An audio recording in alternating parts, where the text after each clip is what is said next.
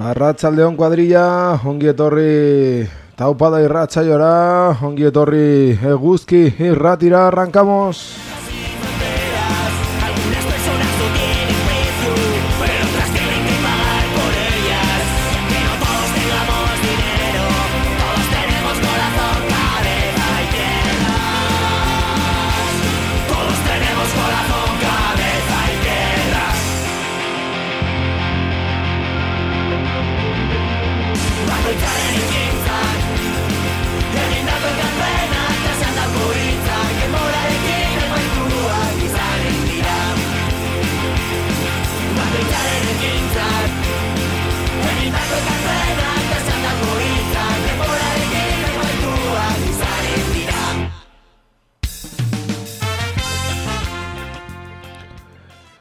Ongi etorri a las ondas de Guzki Ratia. Arrancamos un lunes más taupada que aquí. Seis y dos minuticos de la tarde desde el corazón de la Aldesa Radiruña, desde la Plaza de la Navarrería. Hora de información laboral y social aquí en Leguski.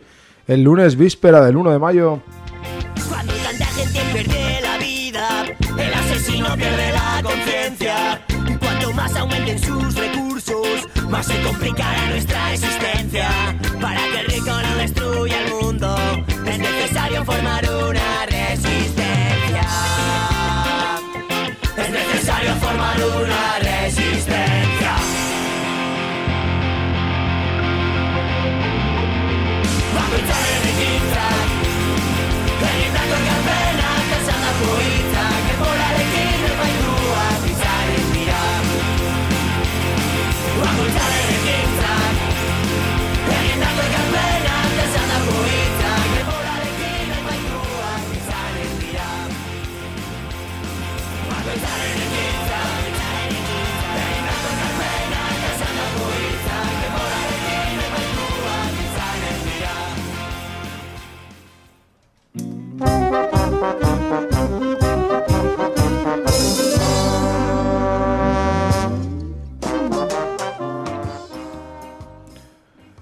Lunes 24 de abril de 2023, lunes anterior al primero de mayo, aquí en las ondas libres de Guzki Ratia. Dos temicas, la mar, la mar de interesantes para este último programa del mes de abril.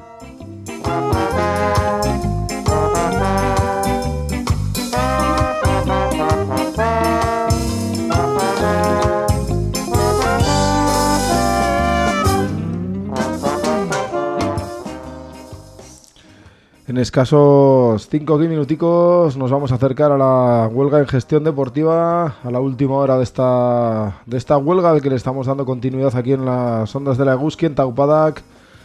Una huelga muy potente por la determinación de sus trabajadoras, también por todo lo que significa en torno a la subcontratación, en torno a los servicios públicos y a la gestión por parte de los diferentes ayuntamientos, lo dicho, en 5 minuticos.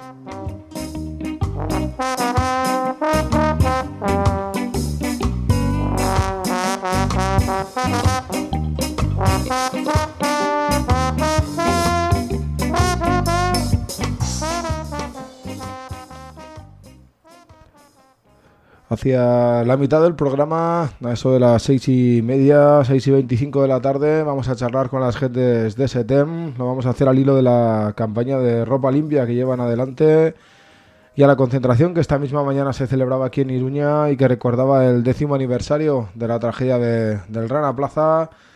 Esa fábrica en condiciones de infrahumanas en la India, donde se fabrica ropa, se fabricaba ropa de las grandes marcas eh, europeas e internacionales edificio, decimos en estado ruinoso, que se acabó derrumbando, llevándose por delante la vida de nada más y nada menos que 1.138 trabajadoras. Estaremos en el recuerdo y en la denuncia lo haremos de la mano de SETEM.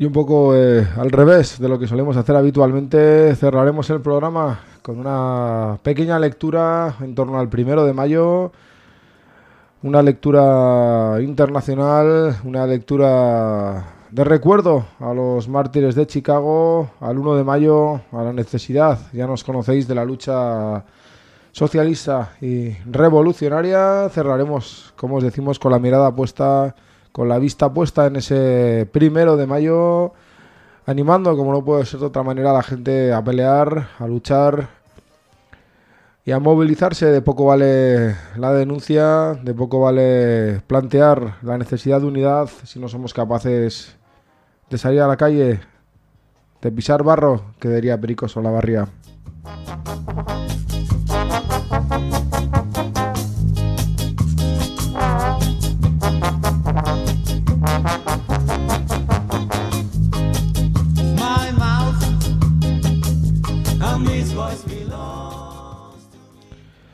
Así que como veis, programa completico, completico el de hoy aquí en las ondas libres de Eguski Ratia.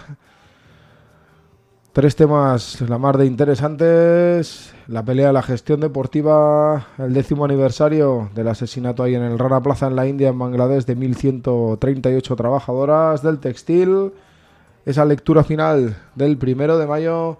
Así que si os parece, ponemos un poco de música y vamos a buscar esa primera entrevista con Yanira, con Yanira, perdón. Vamos a hablar de la gestión deportiva de la última hora en esa lucha, en, esa pelea ejemplar de estas trabajadoras que está dejando, como decíamos, a las claras su determinación, pero también el chanchulleo, también las formas de actuación de nuestros ayuntamientos y de nuestros patronatos. Le llamamos, pues ponemos un poco de música, os dejamos con este Working Class de los ESATEC y charlamos con ella al término de, de la canción. Adelante.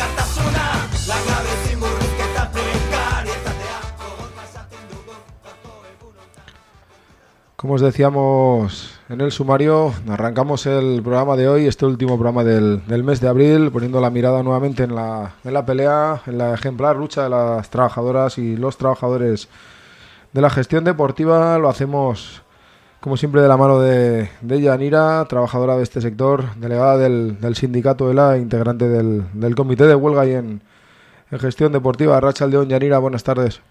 Eh, buenas tardes.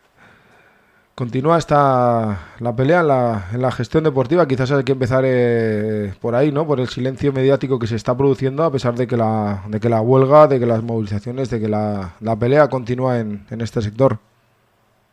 Efectivamente, vamos a hacer casi siete meses eh, de huelga en la gestión deportiva Navarra. El silencio, como bien sabéis, ha sido por parte de prensa, de muchos medios de comunicación incluso desde las propias instituciones y ayuntamientos. Conforme han ido pasando los días, nos hemos dado cuenta de el porqué de ese silencio. No interesa una huelga tan larga, no interesa eh, que los trabajadores se rebelen y sobre todo no interesa que nos enteremos de lo que nos estamos enterando, que es que no solamente gestión deportiva no funciona, el sistema en general no funciona algo que como habitualmente todos sabemos, pero siempre lo damos por sentado que es de lejos. Y ahora nos estamos dando cuenta de que no funciona en nuestros propios barrios, en nuestros propios pueblos, en instituciones como salud laboral o como laboral o mm, sanidad, sectores con los que sí que contábamos que, que Navarra todavía estaba respaldada por esos derechos y que teníamos una ley que nos amparaba a los trabajadores. Y ya hemos visto que no, que sí que tenemos el derecho a hacer huelga, pero siempre y cuando no molestemos. Y por supuesto sin que se lleven a cabo y se acaten ese cumplimiento, porque lo que ha habido fundamentalmente ha, sido vulneraciones del derecho de la huelga de los trabajadores. De nada vale hacer una huelga si luego la otra parte no cumple con la ley. Nos gusta eh, traer a colación aquí a Taupadak la pelea en, gestión deportiva. Primero porque, bueno, pues es una pelea que estáis llevando con una determinación eh, increíble. Hablamos de siete meses, con una pelea que ha sufrido, eh, bueno, muchos vaivenes, muchos intentos de, descarrilar esa huelga. Pero sobre todo nos gustaba traer esta pelea también por verla, por ver, por analizar la actitud que están tomando los, bueno, las instituciones públicas, los ayuntamientos, los los patronatos que gestionan los diferentes eh, espacios donde trabajáis eh, vosotros y vosotras. Eh, todo este proceso, todos estos meses están siendo salpicados precisamente de eso, ¿no? De, irregularidades, de, esquirolajes, de, saltarse la ley para intentar evitar que, bueno, que la huelga tenga éxito y sobre todo que vosotras, bueno, pues consigáis un convenio y unas condiciones de trabajo dignas, ¿no? Exactamente, es que hemos llegado a un punto en el que somos conscientes de que no solamente estamos tratando, como te he dicho con anterioridad, de un sector de gestión deportiva, no, no, ni siquiera ya de un convenio de gestión deportiva, sino lo que estamos viendo es un recorte total de derechos y de libertades.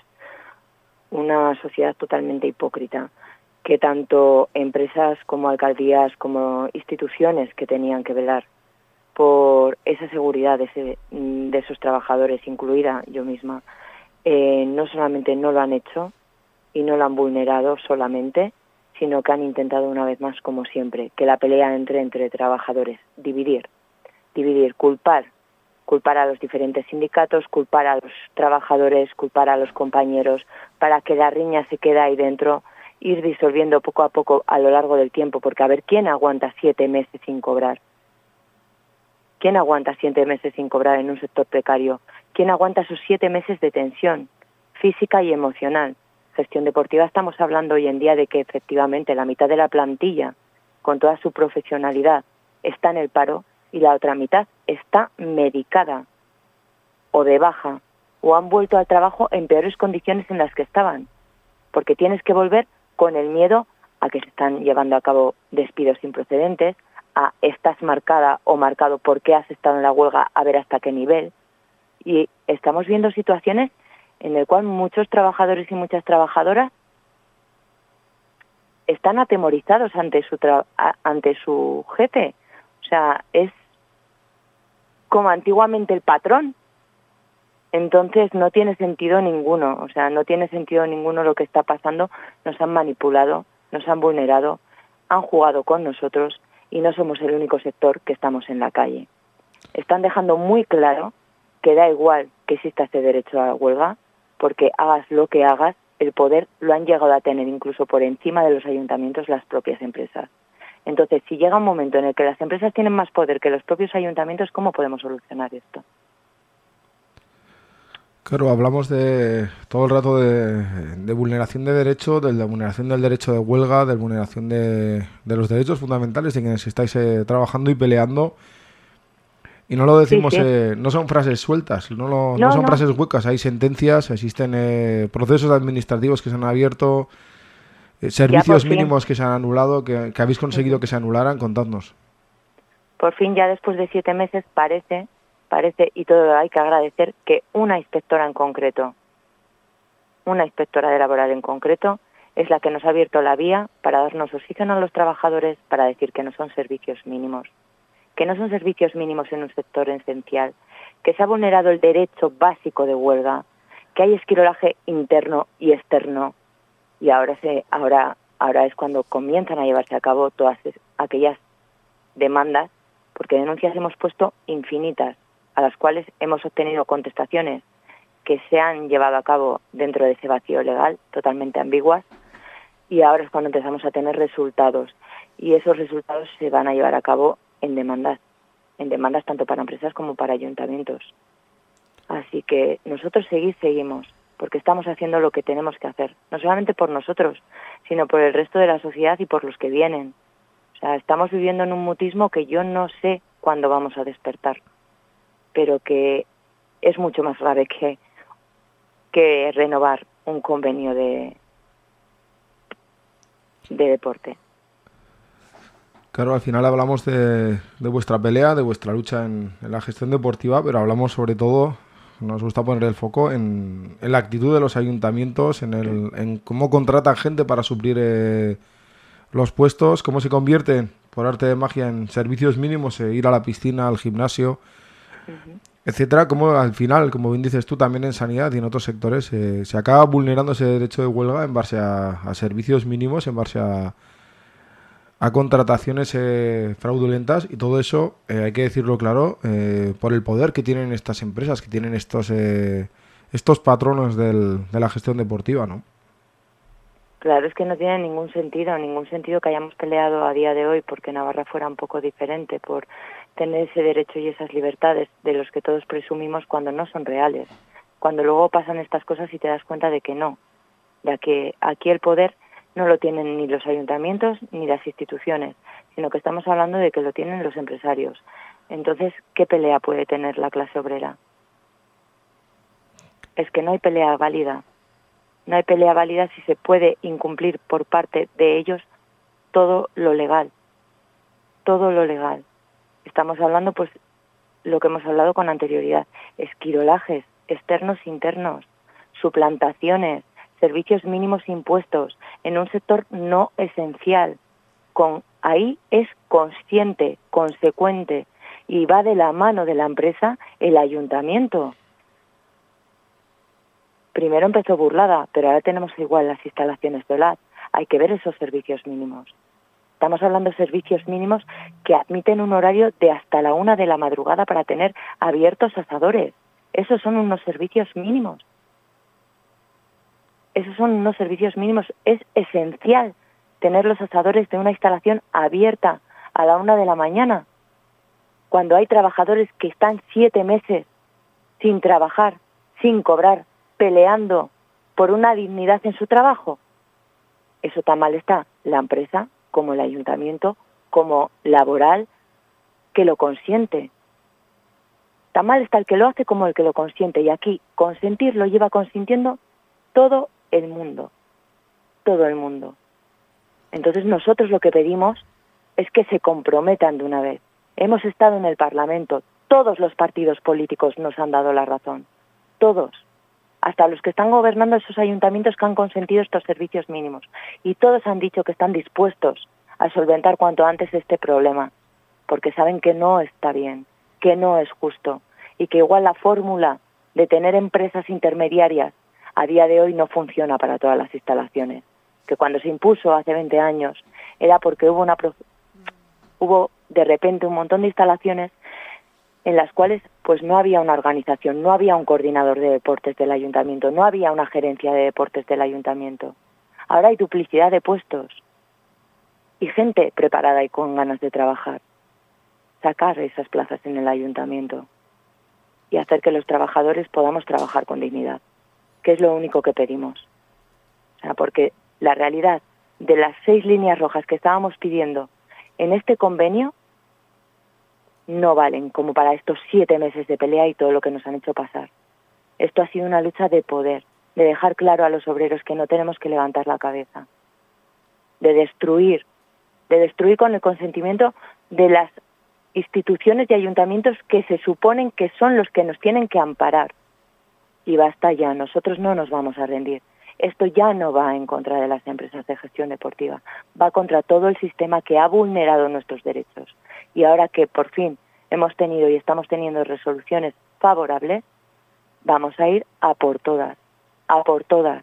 Empresas, instituciones, ayuntamientos, todos los que han consentido o han querido simplemente mirar para otro lado porque somos nosotros, pero hay otros muchos sectores más en la calle. Y a mí eso es lo que me preocupa, que a día de hoy la ciudadanía no abra los ojos, que hablamos con mucha facilidad de una democracia y de unas libertades, pero que luego sales a la calle y nosotros llevamos siete meses por hacer por verlas, porque no son reales. Igual estamos esperando demasiado. Igual para cuando nos queramos dar cuenta estamos metidos en un marro mucho más grande. La verdad, eh, es que esta pelea eh, está valiendo, os va a valer seguro para mejorar vuestras condiciones, os va a valer, ya está valiendo para, para verle la cara al sistema, para verle esa cara oculta que, que, no, que no queremos querer que existe. Centrándonos también un poco en, vuestra pelea, mm, habéis sufrido, como decíamos, ese esquirolaje, esa actitud de los ayuntamientos, de las empresas, incluso de los eh, tribunales, al menos en primeras instancias también de quienes firmaron en, en minoría un acuerdo buscando precisamente desactivar esa pelea, ¿no? Al unísono con, los medios de comunicación, con una gran mayoría que, a raíz de esa, de esa firma, pues eh, ha disuelto esa pelea, ¿no? No la ha vuelto a dar voz en, en los grandes medios, ¿no? A ver, ese sector que se firmó, eh, o sea, ese convenio que se firmó de eficacia limitada de manera unilateral, eh, no ha tenido mucho sentido desde mi punto de vista. Sí que le ha valido a otros trabajadores y es totalmente respetable.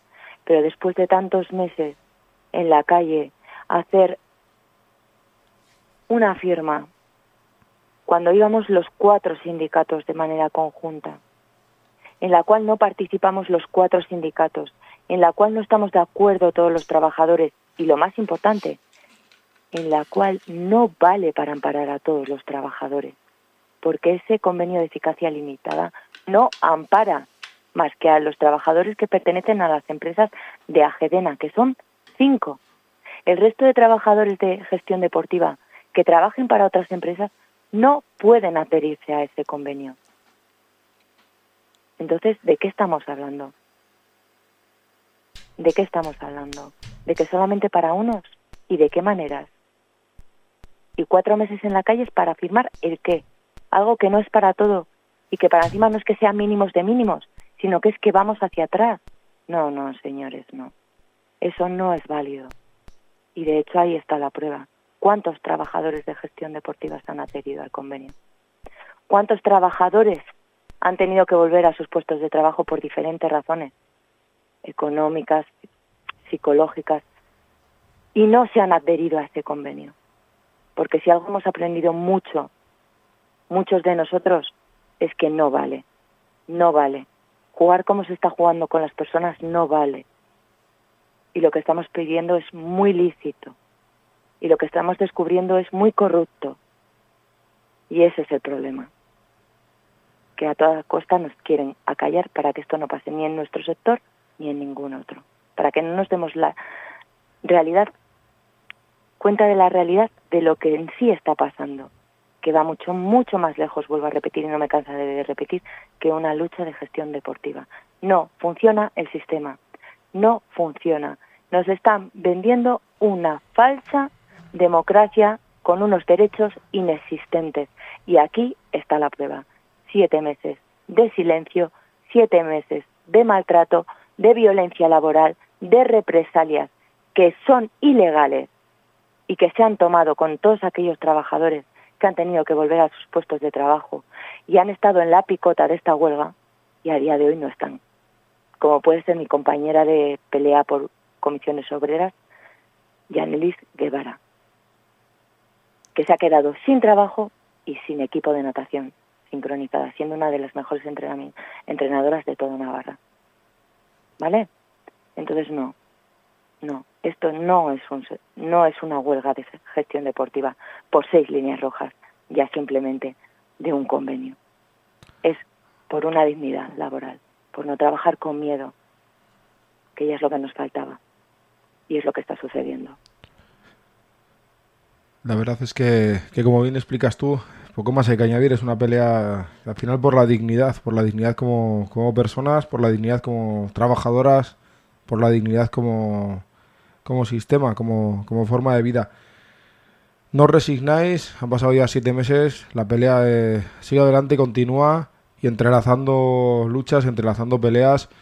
Ponemos ese ejemplo que estáis llevando a cabo en, en Burlada, donde hicisteis eh, diferentes movilizaciones y donde, bueno, también mirando a la pelea, a continuar esa lucha, eh, bueno, pues vais a realizar diferentes, diferentes actos, diferentes movilizaciones estos días. Contadnos un poco. Sí, sí, en Burlada seguimos con una plataforma que hemos creado conjunta con todas las problemáticas diversas del pueblo que vienen a acaparar casi todos los sectores del pueblo. Burlada para todos y para todas, seguimos adelante para volver a recuperar los derechos que teníamos la ciudadanía, que teníamos los del pueblo y que lo del pueblo vuelva a ser para el pueblo. Es que no, no hay más, no hay más. En cuatro años de candidatura se han cargado absolutamente todo gestión deportiva, patronato, servicio de atención domiciliaria, eh, el, el lenguaje, mmm, escuelas infantiles, es que vamos, es más fácil decir lo que no han tocado que lo que están tocando. Entonces, las pistas de atletismo, uno de los equipos mejores a nivel del país de atletismo, eh, es todo, es todo, es todo. Es una aberración lo que está pasando en Burlada, que hace 22 años cuando yo entré era ejemplo, ejemplo de, de deporte, de cultura, que combinaba ambas cosas, ¿no? Y sobre todo lo más importante, el voto del pueblo. El voto del pueblo que se conseguía con esos patronatos, esos patronatos que a día de hoy eran el gran tesoro, ¿no? Que hacía diferente Burlada. El no solamente tener voz, sino que los diferentes colectivos del pueblo también tuviesen voto y que se han encargado en esta legislatura de cargárselos y por los que seguimos peleando para volver a recuperar. Por todo ello, por todas las problemáticas distintas que se están llevando a cabo en Burlada y siguen siendo existentes y cada vez más aberrantes, eh, vamos a celebrar un nuevo acto público del pueblo para el pueblo el día 19 de mayo. Vamos a volver a reunirnos todos para seguir diciendo alto y claro que vamos a seguir luchando para recuperar todo lo que nos han quitado y hemos perdido, para seguir exponiendo a todos aquellos y aquellas que puedan no saber o sepan levemente todo lo que está sucediendo, por lo cual los invitamos el 19 de mayo a partir de las 7 de la tarde estaremos en la plaza de la iglesia. Tenemos vídeos con los diferentes problemas de los diferentes sectores que hemos creado.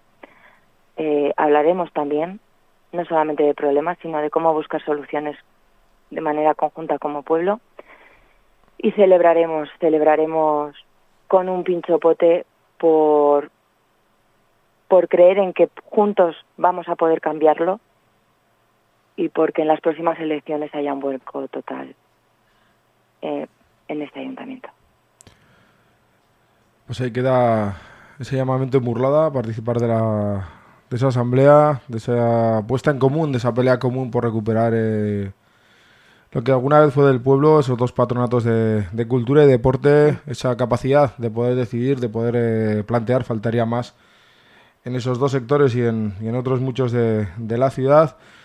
Yanira, como siempre ha sido un placer tenerte aquí en, en la Eguski. Nuestro compromiso con, con, vuestra lucha, con vuestra, con vuestra pelea sigue, sigue intacto. Muchos han planteado el, silencio por respuesta. Nosotros, como siempre, tenemos los micros abiertos para, para vuestra pelea. Vamos a seguir eh, estando fieles a lo que a lo que luchéis, a la pelea, a las últimas noticias en, la gestión deportiva y en una lucha que, como bien dices, va mucho mucho más allá. Un placer tenerte en, las ondas de, de Guski Ratia y lo dicho, nos emplazamos seguro para, para volver a charlar antes de que se acabe el curso radiofónico aquí en Leguski. Pues muchísimas gracias a vosotros una vez más por darnos cobertura, por escucharnos y por apoyarnos. Y efectivamente, nos vemos, nos vemos el 19 de mayo. Y por último, me gustaría decir que antes del 19 de mayo, donde sí que nos tenemos que ver todos y todas, es el 1 de mayo, ese Día del Trabajador. Importante que todos tenemos un problema, todos, todos los sectores, es momento de salir a la calle. Así que ahí nos vemos. Muchísimas gracias. A vosotras, se queda ese llamamiento para el, para el primero de mayo y ese emplazamiento a, a volver a charlar antes de, del verano. Mucha suerte con la pelea y mucho ánimo a todos vosotras. Muchísimas gracias. Que Hasta la- casco. nada, hasta la Agur. próxima, Agur. Agur, agur.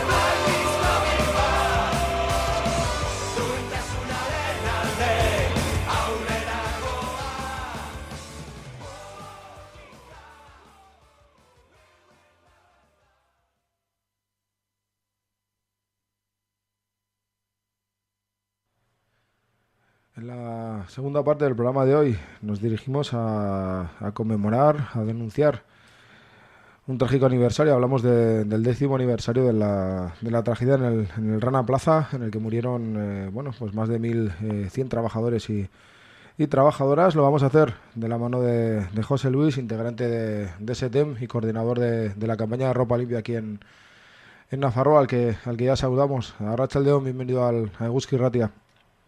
Eh, gracias, Arrachaldeón. Arrancamos, si te parece, un poco por el, por el principio, poniendo un poco en, en antecedente a, a quienes nos escuchan.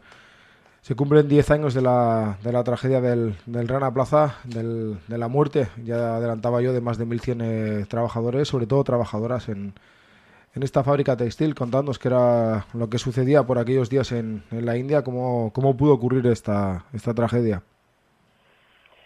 Sí, bueno, eh, fue en, en Dhaka, eh, capital de Bangladesh, en el barrio de Sabar.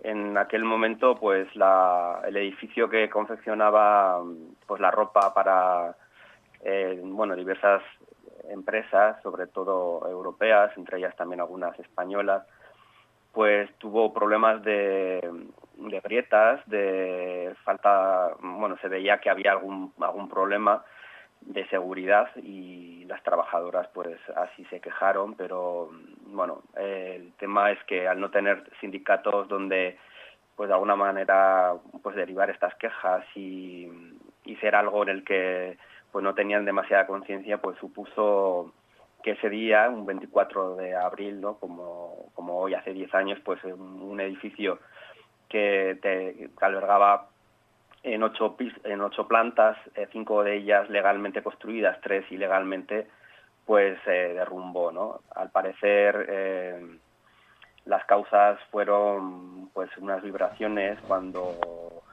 el edificio pues no aguantó la estructura y, atrapó a, a, miles de personas, ¿no? matando a 1.138 y, y más de 2.000 quedaron heridas. Claro, hablamos de, bueno, de la situación del edificio, pero al final, eh, bueno, el detonante de que esto sucediera, eh, aparte de la propia eh, estructura del edificio, son las, las condiciones en las que tenían que, trabajar, ¿no? La falta de, la imposibilidad de poder organizarse sindicalmente las trabajadoras y las condiciones en las que en las que trabajan y en las que todo el mundo bueno empezando por las por las autoridades de allí y terminando por las por las empresas textiles pues miran para otro lado cuando no terminan por fomentar ¿no? estas prácticas. Eh, eso es, ¿no? Es un, es un caso que decimos que es la gota que colmó el vaso de una situación que, que no es excepción. en años anteriores había habido incendios, eh, también derrumbes en torno a a más de 200 personas habían muerto en los cinco años anteriores en este mismo país.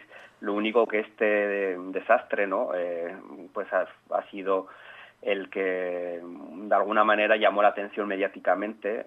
Ocurrió eh, pues unas fechas un poco anteriores, ¿no? Al conocido 1 de mayo y puso de relieve, de relieve como dices, pues eh, pues la falta de conciencia que tenían sobre los propios derechos laborales de estas personas que, se jugaban la, vida, ¿no?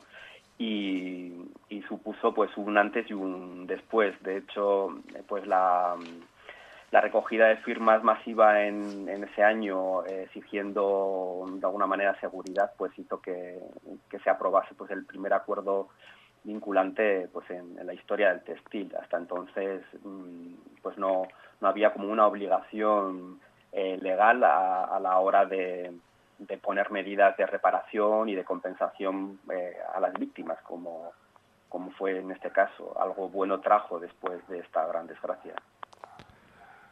Claro, antes de, la tragedia del Rana Plaza, hace, echando la vista más allá de 10 años, no existía una, una legislación, no existía una normativa en torno al, al textil. Decías que bueno, pues se llegaron a, indemnizaciones, acuerdos con, con, las trabajadoras, con las familias de quienes eh, fallecieron en este eh, terrible accidente laboral ahí en, la India, en Bangladesh. Contanos un poco qué buscaba esa, esa, legislación más allá de la bueno de las propias indemnizaciones a, a los trabajadores y a las trabajadoras. Bueno, este fue un acuerdo internacional, como digo, vinculante, que se firmó entre diferentes partes, por un lado la patronal del sector textil de Bangladesh, por otro lado pues organizaciones internacionales como la Organización Internacional del Trabajo y organizaciones de derechos laborales y derechos humanos, pues entre los que se encuentran la, la campaña Ropa Limpia. Eh, tampoco fue un camino fácil porque mm, en realidad pues se tuvo que que seguir haciendo campaña y hasta tres años más tarde pues realmente no se puso en marcha lo que llamaban pues el fondo fiduciario que, que establecía pues eh, pues las cantidades que se debían de, compensar eh, en torno a 30 millones de, de dólares para pagar pues más de 5.000 reclamaciones de las personas supervivientes y las familias afectadas, ¿no? que de alguna manera también quedaron pues desamparadas. Este acuerdo pues ha ido a lo largo del tiempo eh, bueno, eh, surtiendo efecto porque se han salvado vidas, siempre lo recordamos, eh, y un acuerdo pues que se ha renovado recientemente en septiembre de, del año pasado pues se, renovó y, que no todas las marcas han firmado, ¿no? De ahí que la campaña Ropa Limpia pues en este día del aniversario pues seguimos mirando, exigiendo responsabilidad también a aquellas marcas que no han firmado el acuerdo y también exigir mm, responsabilidad a los gobiernos para que legislen eh, pues de una manera más efectiva y medidas reales de lo que llamamos de vía de diligencia en derechos humanos para que, que no vuelvan a darse más rana plaza. Hablamos de bueno de determinadas marcas de ropa que no han que no han firmado el, eh, el acuerdo de la, de la actitud de los gobiernos nos preguntamos cómo es posible que, una ropa fabricada en esas condiciones, hablamos del edificio, pero también de las condiciones de quienes eh, tienen que trabajar en, estas fábricas, ¿cómo es posible que esa ropa eh, llegue tan impunemente a, nuestras tiendas, a las tiendas de nuestra ciudad, a las tiendas de, de nuestros barrios? ¿Cómo es, eh, ¿Qué ley permite que, bueno, pues que esta ropa manchada de, sangre, manchada de explotación laboral, incluso de explotación infantil, pues llegue tan, tan impunemente a, las tiendas. ¿Qué hacer para que esto no suceda? Justamente esa es la reclamación, ¿no? Que se está pues presionando constantemente. Eh, muchas veces se pone el, eh, el, foco en el consumidor, que sí tiene una cierta responsabilidad a la hora de comprar, ¿no? Pero muchas veces compra pues sin tener la información y nos hacemos cómplices, como dices, de situaciones en las que se están pues eh, vulnerando derechos laborales que son derechos humanos pues de miles de personas ¿no? que en el sector textil eh, globalizado pues pues se dedican a la producción de ropa a día de hoy no no hay robots que fabriquen la ropa son personas ¿no? con sus manos que que, elaboran esa ropa que encontramos eh, pues tan barata en, en los escaparates de nuestras tiendas y y como bien dices, pues una de las eh, principales actuaciones en estos momentos de la, de la campaña y de otras organizaciones sociales, pues es eh, la demanda a las, a, las organizaciones, a los gobiernos más bien, que, que regulen esta situación con, con leyes realmente que sean mucho más exigentes con las empresas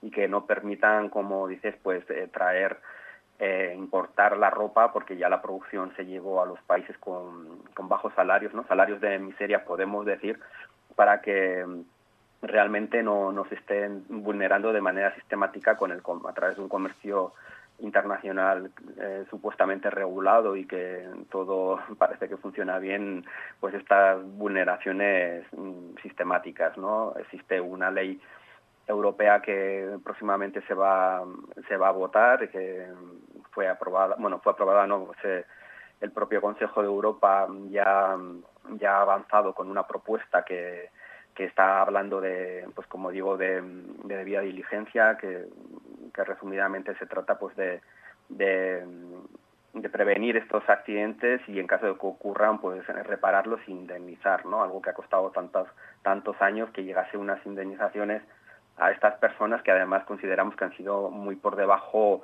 de lo necesario porque se estaban aplicando criterios de los salarios que tenían en ese momento, salarios como digo muy bajos de miseria y que mm, de alguna manera pues han, salido pues eh, no, no, las empresas que han, que han aportado comparado con los, con los mm, ingresos que obtienen cada, cada año pues son un aporte pues un poco irrisorio, ¿no?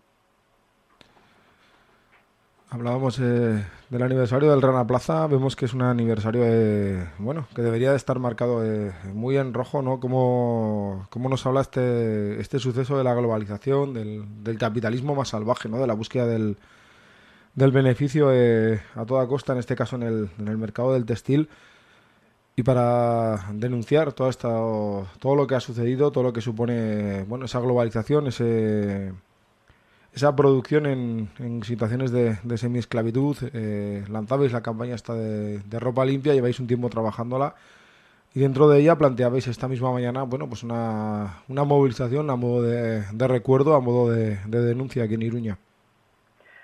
Sí, eso es, ¿no? En primer lugar, pues eh, hacer un homenaje, eh, conmemorar un aniversario que es triste, pero al mismo tiempo pues da fuerza para seguir avanzando en estas mejoras, ¿no? El, accidente mm, lo que sí hizo pues es crear mayor conciencia sobre este problema, ¿no? Llegar a, bueno, a tomar algunas medidas, como digo, que, que han servido para salvar vidas, en cuanto que se puso en marcha pues la, la revisión de, de la seguridad de muchas de muchas fábricas, ¿no? Más de de 1.600 fábricas fueron más seguras y esto pensamos que ha afectado a más de dos millones de personas trabajadoras de Bangladesh pero hay marcas que aún no entienden que esto eh, que esto es importante. Entonces hoy hemos estado recordando a aquellas marcas que no han firmado el acuerdo por la seguridad como son Levis, Decathlon, Amazon, Ikea, pues que se niegan a firmar, pero sin embargo, pues estas marcas se abastecen también de fábricas que son seguras gracias a este programa y, nos parece que pues que tienen que, seguir ese ejemplo, ¿no? Ya son 195 marcas las que han firmado y estas han quedado fuera, entre otras, eh, como Alcampo, etcétera, y, nos hemos eh, puesto el foco en estas, ¿no? Eh, se ha abierto una recogida de firmas que va a durar pues bueno, todas estas semanas se, se pueden firmar en ropalimpia.org barra Rana Plaza y invitamos a todas las personas que, que, se, que tienen conciencia sobre este tema y, están sensibles con la cuestión del textil, pues que, que nos ayuden a recoger firmas, ¿no? Una movilización importante la de esta mañana, eh, recordar a esas trabajadoras eh, muertas las condiciones en las que tienen que, que, trabajar en el textil todavía. También, como no, bueno, pues celebrar los pasos que se van dando en, en forma de, de legislación. No sé si, si hay alguna otra cosa que quieras comentar al respecto, que se nos haya podido quedar un poco en el, en el tintero de la entrevista, sino por, por nuestra parte. Bueno, agradecerte, José Luis, que, hayas cogido unos minuticos para, para charlar con nosotros aquí en Aguski. Pues bueno, sin más agradecer, ya he dejado ahí un poco la, información de la web, ropalimpia.org es la web general.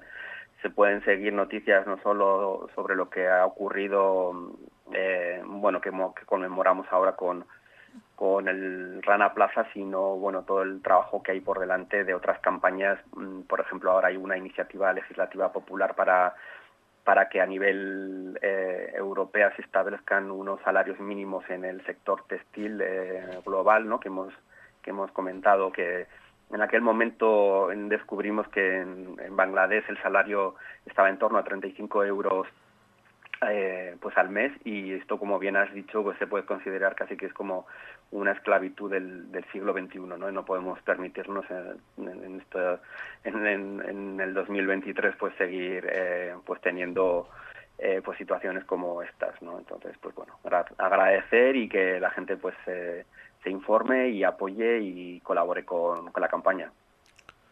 Pues ahí queda esa, esa página web esa campaña de, de ropa limpia mucho ánimo, mucha fuerza en, con esta dinámica y nos emplazamos a volver a charlar aquí en, en Eguski Rati al, al, hilo de esta dinámica, al hilo de la, de la situación en el, en el textil. Un placer tenerte aquí en, en la radio, José Luis. Muchas gracias a, a Eguski Ratia y seguimos en contacto. Venga, muy bien. Hasta la próxima, Agur. Agur.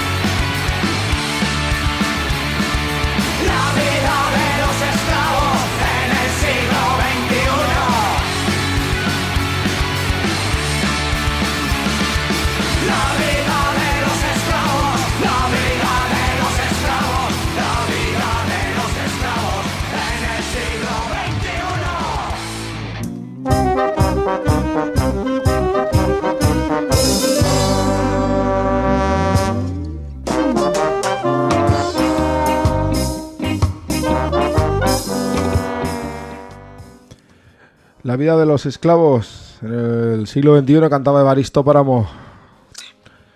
Qué mejor definición después de haber escuchado al Rana Plaza, después de haber acercados a la gestión deportiva, después de ver de los dientes a un capitalismo feroz, a un capitalismo atroz, a un capitalismo asesino que no tuvo problema en llevarse a más de 1.136 trabajadoras por delante para seguir teniendo beneficio, para seguir ganando dinero vendiéndonos ropa manchada de sangre.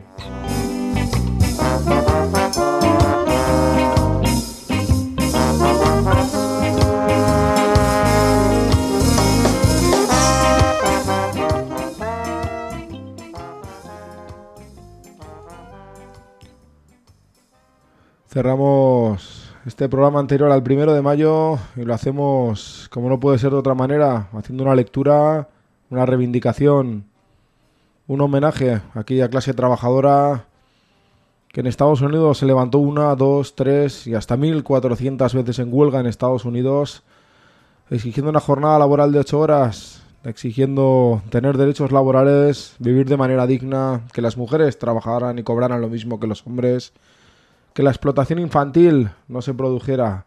Todo eso en el que llamaban, siguen haciéndolo ahora, el paraíso de la libertad.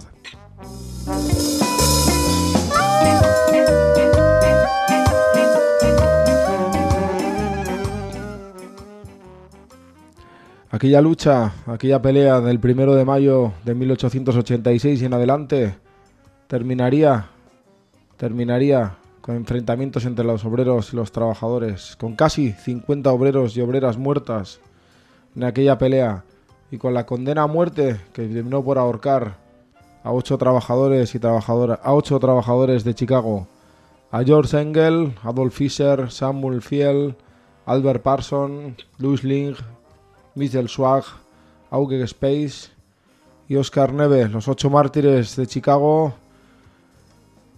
Lucha, pelea y determinación que acabó en la horca del capitalismo, que acabó con sus vidas por pelear y por luchar, pero que cuyo legado tuvo bien la Segunda Internacional en convertir en fiesta, en día de jornada de lucha y de reivindicación para la clase trabajadora desde entonces, y que queremos recordar a estos ocho trabajadores anarquistas, a esta pelea de la clase obrera estadounidense, Recordar ese primero de mayo en un capitalismo, en una situación atroz, en el que el capitalismo nos lleva a la destrucción, nos lleva a la guerra, por sus ansias de poder, por sus ansias de beneficio.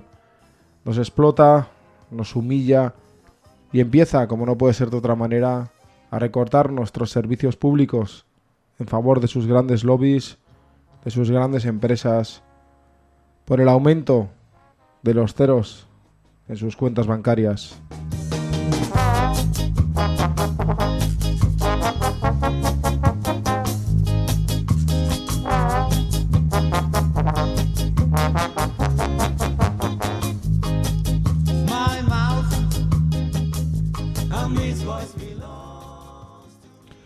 Sabemos muy bien que el capitalismo está en crisis y que las consecuencias las estamos pagando nosotros como clase trabajadora.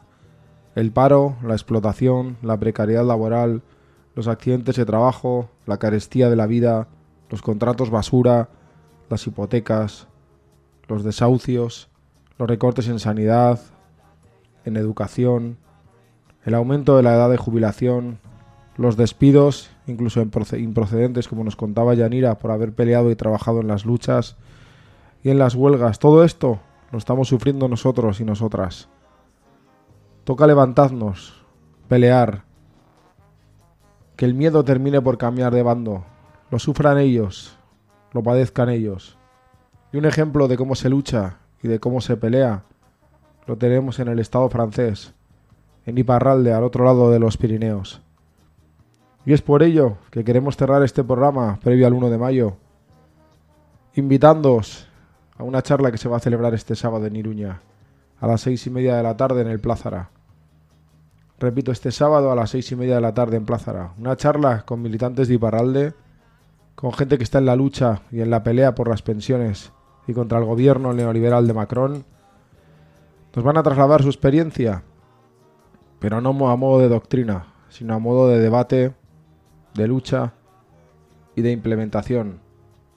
Porque no vale mirarles con envidia, vale mirar y aprender de su experiencia y empezar a plantearla en nuestras calles, en nuestros barrios y en nuestro país.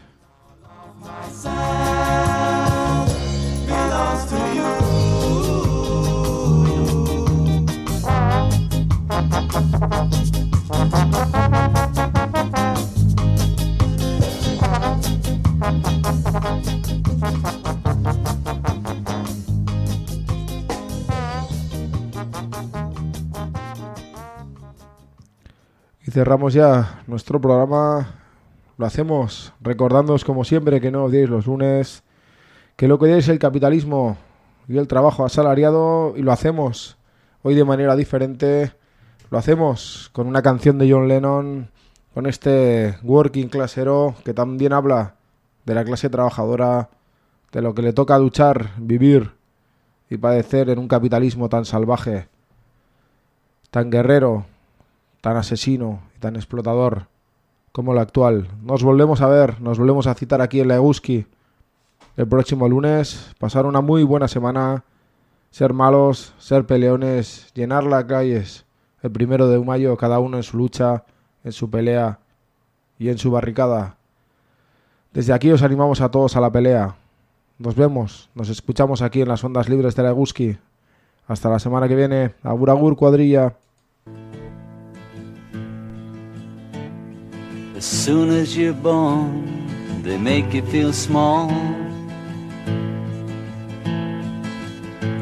By giving you no time instead of it all.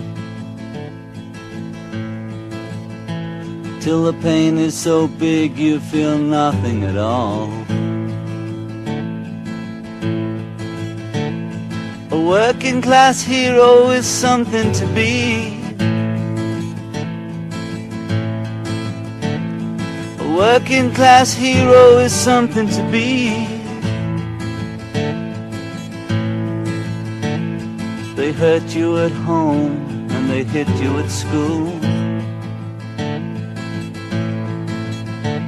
They hate you if you're clever and they despise a fool. Till you're so fucking crazy you can't follow their rules. A working class hero is something to be. A working class hero is something to be. When they've tortured and scared you for 20 odd years. Then they expect you to pick a career. When you can't really function, you're so full of fear. A working class hero is something to be.